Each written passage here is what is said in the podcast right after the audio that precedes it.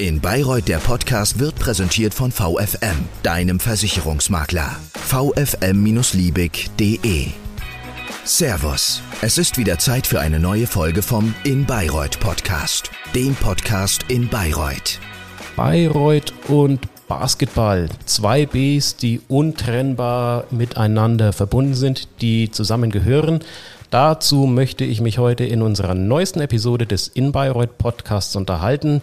Mein Name ist Jürgen Lenkheit. Ich habe mir heute als Gesprächsgast zu diesem Thema Bayreuth und Basketball einen Fachmann ins Studio eingeladen. Es ist der Geschäftsführer des BBC Bayreuth, der in wenigen Tagen in die Bundesliga, in die zweite Bundesliga Pro A startet. Ich begrüße heute bei mir Friedrich Hartung, Geschäftsführer BBC Bayreuth. Servus.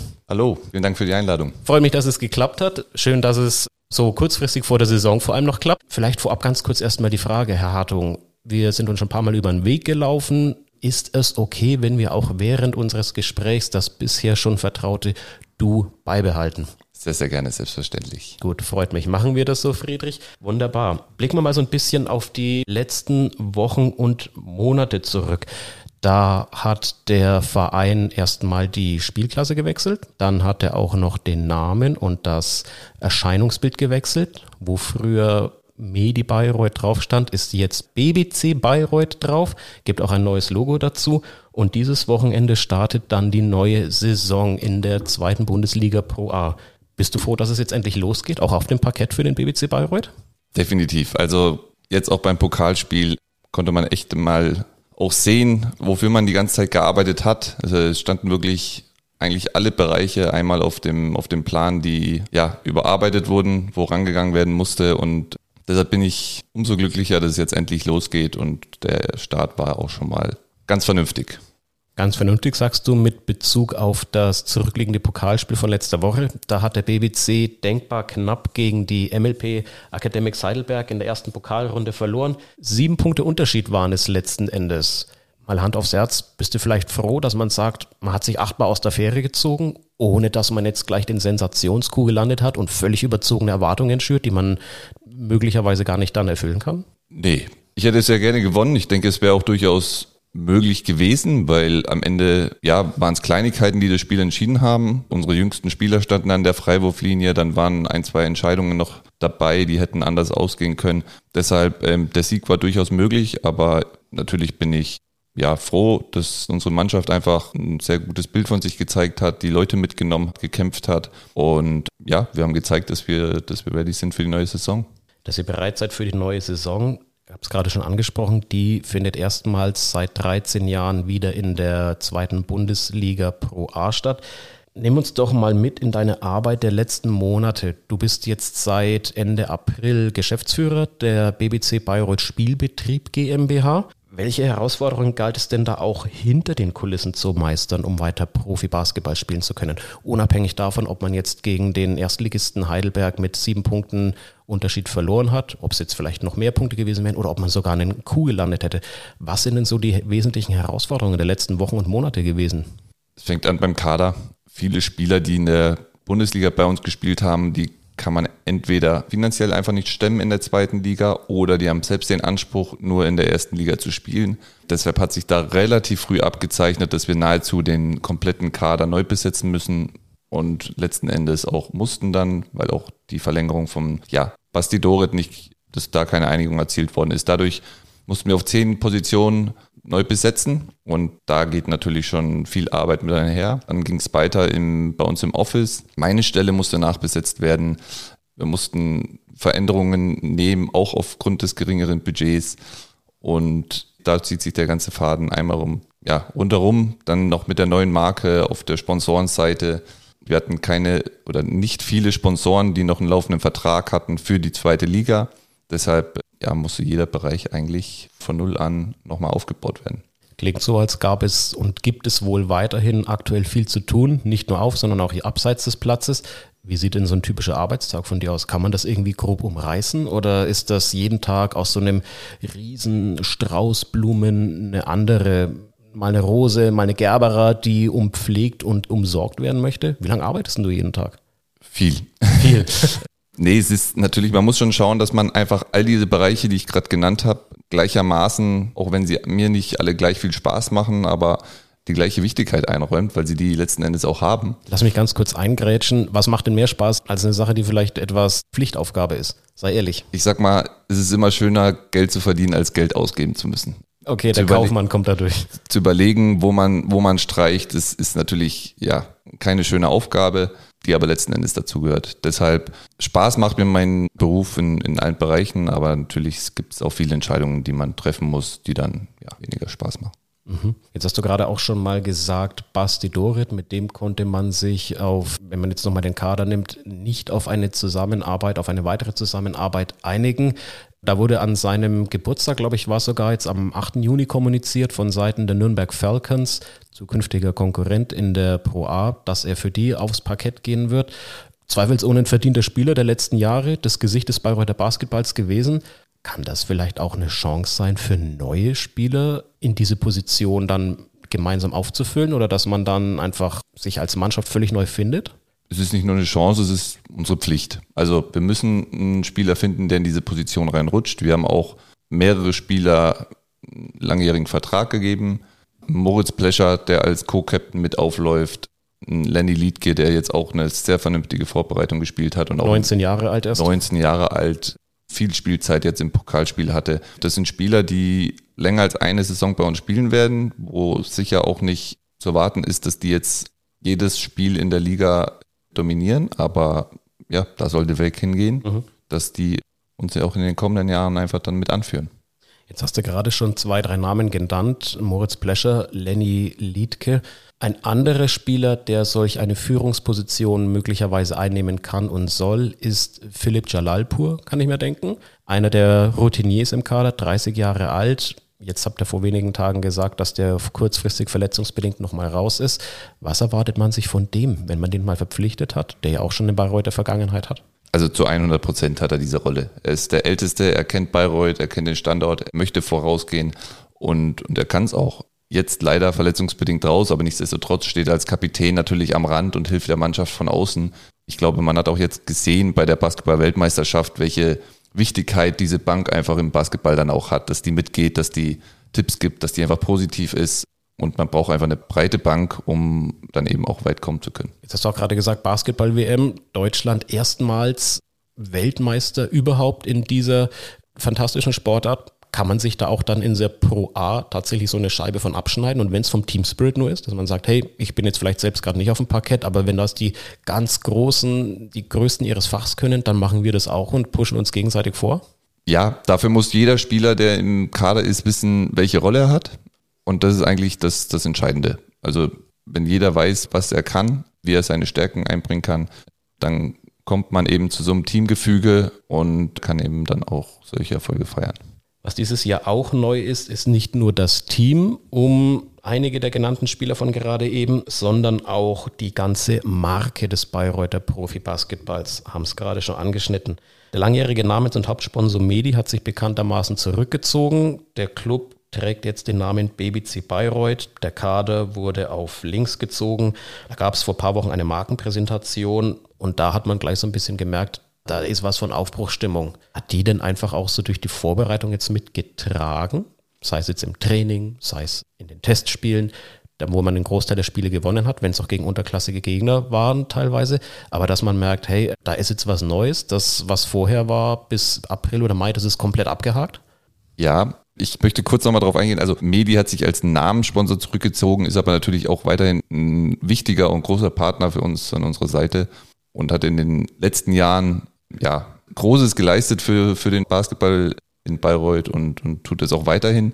Und auf die Frage zurückzukommen, wir haben schon eine große Neugier, glaube ich, geweckt. Also selbst in den Vorbereitungsspielen, beim ersten öffentlichen Training, jetzt beim Pokalspiel, hat man gemerkt, dass, dass die Leute wissen wollen, was da jetzt in, im ganzen Sommer gearbeitet wurde und gemacht wurde. Und ja, die Leute haben, haben Spaß am Basketball, wollen in die Halle kommen und man merkt schon, diese Vorfreude auf die, auf die Saison.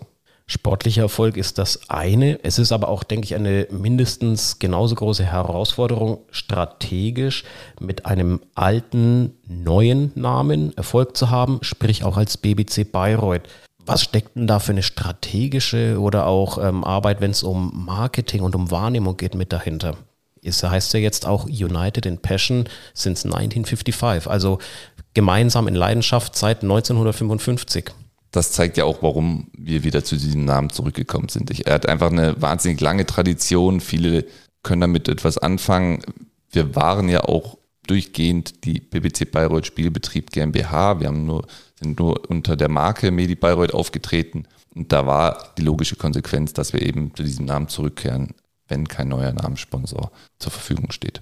Jetzt gab es im Spiel gegen die MLP Academics Heidelberg schon deutlich über 2000 Zuschauer vergangenen Freitag im Pokalspiel. Die Oberfrankenhalle fast rund 3300. Ein paar Plätze sind es, glaube ich, mehr. Wie viele Dauerkarten sind aktuell schon für die kommende, bevorstehende Saison verkauft? Kann man das so grob umreißen? Pi mal Daumen? 1300 sollten sein und deshalb ist diese Zahl von, vom Pokalspiel auch so beachtlich, weil diese Dauerkarten eben nicht inkludiert waren. Und ja, jeder Fan musste sich extra ein Ticket kaufen, was in der, in der aktuellen Zeit auch nicht selbstverständlich ist, dass das immer so möglich ist. Deshalb ja ein riesen, riesen Respekt auch wieder da an die, die ganze Basketballfamilie, die da so zusammenhält und, und der Verein unterstützt und bei jedem Spiel einfach in die Halle kommt. 1300, wahrscheinlich wird noch die ein oder andere Karte mit dazukommen. Soweit bisher damit zufrieden? Oder gibt es so ein Ziel, wo man sagt, boah, wenn wir das noch erreichen würde, wäre schon auch aus wirtschaftlicher Sicht natürlich am Ende des Tages, wäre schon gut. Keine Frage, gut wäre es. Letzten Endes steht und fällt es immer auch mit dem sportlichen Erfolg. Das muss man ganz klar so sagen. Wir sind aus der Corona-Zeit rausgekommen und hatten eine lange Strähne des Misserfolgs. Das spiegelt sich darin auch so ein bisschen wieder, aber wir haben einen Stamm an Dauerkarteninhabern, den muss man erstmal haben. Also 1300 Dauerkarten nach drei Jahren Misserfolg, das, das muss erstmal jemand vorweisen. Das können wenige Vereine und das zeigt auch schon, wie tief der, der Bayreuther Basketball verwurzelt ist. Und ich glaube, wenn wir ja das ein oder andere Spiel gewinnen, dann wird da auch noch nachträglich der ein oder andere dazukommen. In der Pro A, jetzt hast du schon gesagt, wenn man das ein oder andere Spiel gewinnt, dass der sportliche Erfolg auch mit dann das Interesse bedingt und dass die Aufmerksamkeit mit generieren kann. Jetzt ist es so, in der Pro A misst sich der BBC Bayreuth nicht mehr mit Mannschaften wie Alba Berlin, dem Rivalen Bamberg oder den Bayern Basketballern. Da heißen dann die Gegner Artenzaun 24 Baskets Paderborn oder auch die Sparkassenstars Bochum. Ist da irgendwie so eine Schwierigkeit, das auch nach außen zu tragen, dass das auch packende Spiele oder packende Gegner sein können? Wenn man vielleicht als Fan jetzt nicht explizit so viel mit den Mannschaften bisher in Verbindung bringen kann, als wenn man weiß, das sind die Bayern-Basketballer, die haben einen großen Etat, da steht irgendwo am Ende des Horizonten Uli Hoeneß und hat einen markigen Spruch. Wie geht man damit um? Also ich sehe eher die Jobs des Gießen, die Eisbären Bremerhaven. Also es sind wirklich viele Namen in der zweiten Liga, die einfach Rang und Namen haben und vor allem auch Tradition. Vor allem auch Tradition und ganz viele Fans freuen sich darauf, weil diese Liga so attraktiv ist. Also ich glaube, da ist es vergleichbar mit, mit, dem Fußball, wo auch ganz viele Traditionsclubs mittlerweile in der zweiten Liga spielen und, und das einfach ein extremes Interesse weckt. Ähnlich ist es auch im Basketball und ich glaube, daran wird es auf jeden Fall nicht scheitern, dass wir, dass wir weniger Fans in der Halle haben, sondern ich glaube, genau das Gegenteil ist, dass wir, dass wir das ja annähernd halten können. Der Auftaktgegner zum ersten Spieltag in der Pro A ist eine Mannschaft, die einen großen Namen hat im deutschen Basketball. Das sind die Fraport Skyliners Frankfurt.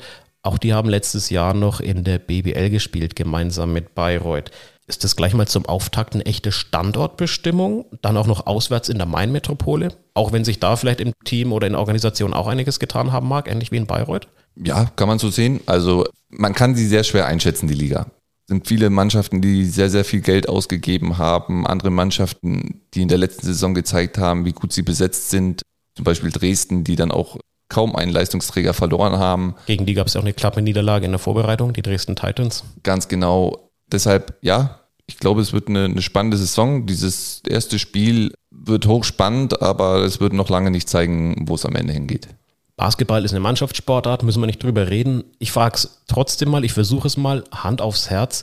Gibt es einen Spieler, wo ihr jetzt nach der Vorbereitung sagt, Mensch, da könnten wir einen guten Fang gemacht haben, der könnte uns richtig viel Freude bereiten? Wir haben eine sehr, sehr junge Mannschaft und jeder Spieler hat in der Vorbereitung sein Potenzial gezeigt. Bei jungen Spielern ist natürlich am Ende immer die Frage, okay, wie konstant können sie es abrufen? Können die mit den ganzen äußeren Umständen, die auf einen einprasseln, umgehen? Aber egal an wen ich denke, jeder kann überraschen und kann ein richtig guter Fang für uns sein. Muss dann eigentlich nur noch Mo Silla sich möglichst in absehbarer Zeit von seiner Verletzung erholen, um der dann auch wieder mit zum Kader dazustoßen zu können? Ich hoffe, dass er schnell dazustößt. Wir haben Isa Ahmad nachverpflichtet, weil wir eben nicht abschätzen können, wann Mo Silla zurückkommen wird, wie sich das Ganze entwickelt. Viel mehr Sorgen bereitet mir gerade unser Kapitän Philipp Schalalpor, wo ich auch noch nicht genau sagen kann, wann der eben zurückkehren wird. Wäre jetzt meine nächste Frage gewesen, ist aktuell noch ein bisschen schwer zu sagen, was genau hat er, was ist passiert an der Hand?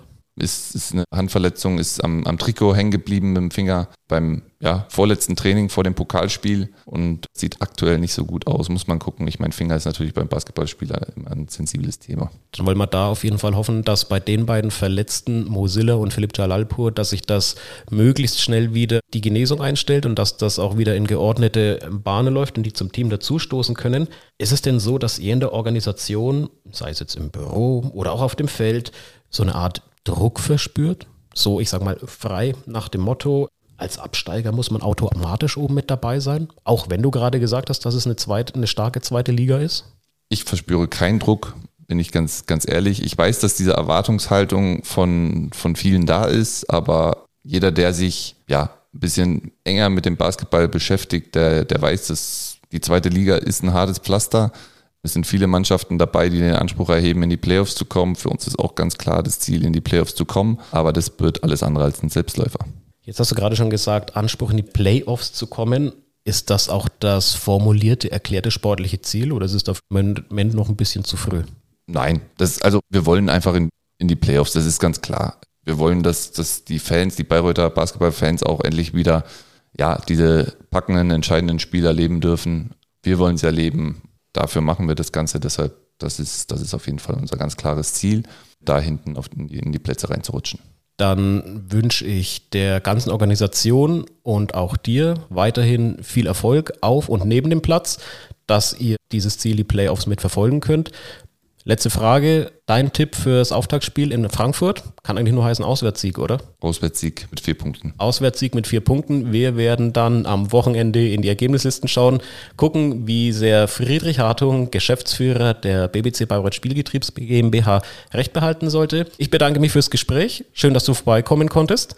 Vielen, vielen Dank. Mir sehr gefallen und einen guten Start in die Saison beim BBC Bayreuth in der Pro A der zweiten Basketball-Bundesliga. Hat mich sehr gefreut. Servus, Ade. Ciao. Das war der In Bayreuth Podcast. Wenn es dir gefallen hat, dann bewerte uns doch bitte mit fünf Sternen in deinem Podcast-Portal.